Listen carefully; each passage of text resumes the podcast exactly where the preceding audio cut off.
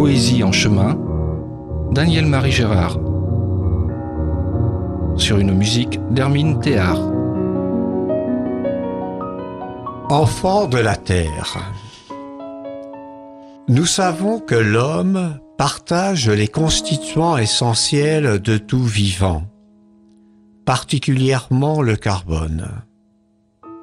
Au sein de cette interaction entre vivants, notre corps est colonisé par des myriades de bactéries, cellules indépendantes, autonomes, qui nous veulent du bien et contribue à notre propre équilibre dans un flux d'échanges prouvant une solidarité certaine des êtres vivants. D'où la pertinence de ce titre Enfant de la Terre.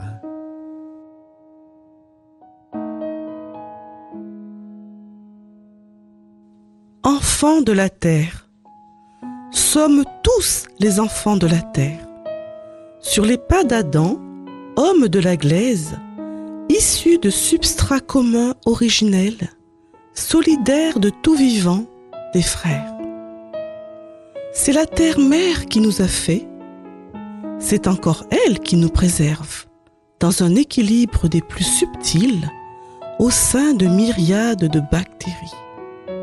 Échanges multiples et réactifs, d'influx à finalité coopérative de systèmes très autonomes portant l'humain à haut niveau. Lorsque le souffle divin en Marie s'enracine, ce sont tous ensemble qui s'enrichissent, support et expression de la réalité divine.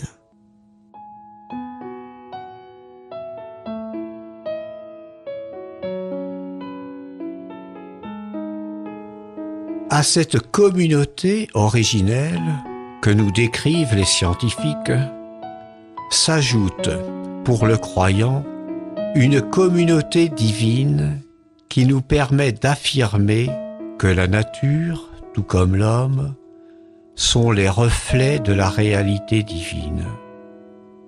Le monde visible, expression et support de l'invisible et cela d'autant plus que le divin s'est incorporé à l'humain en Marie.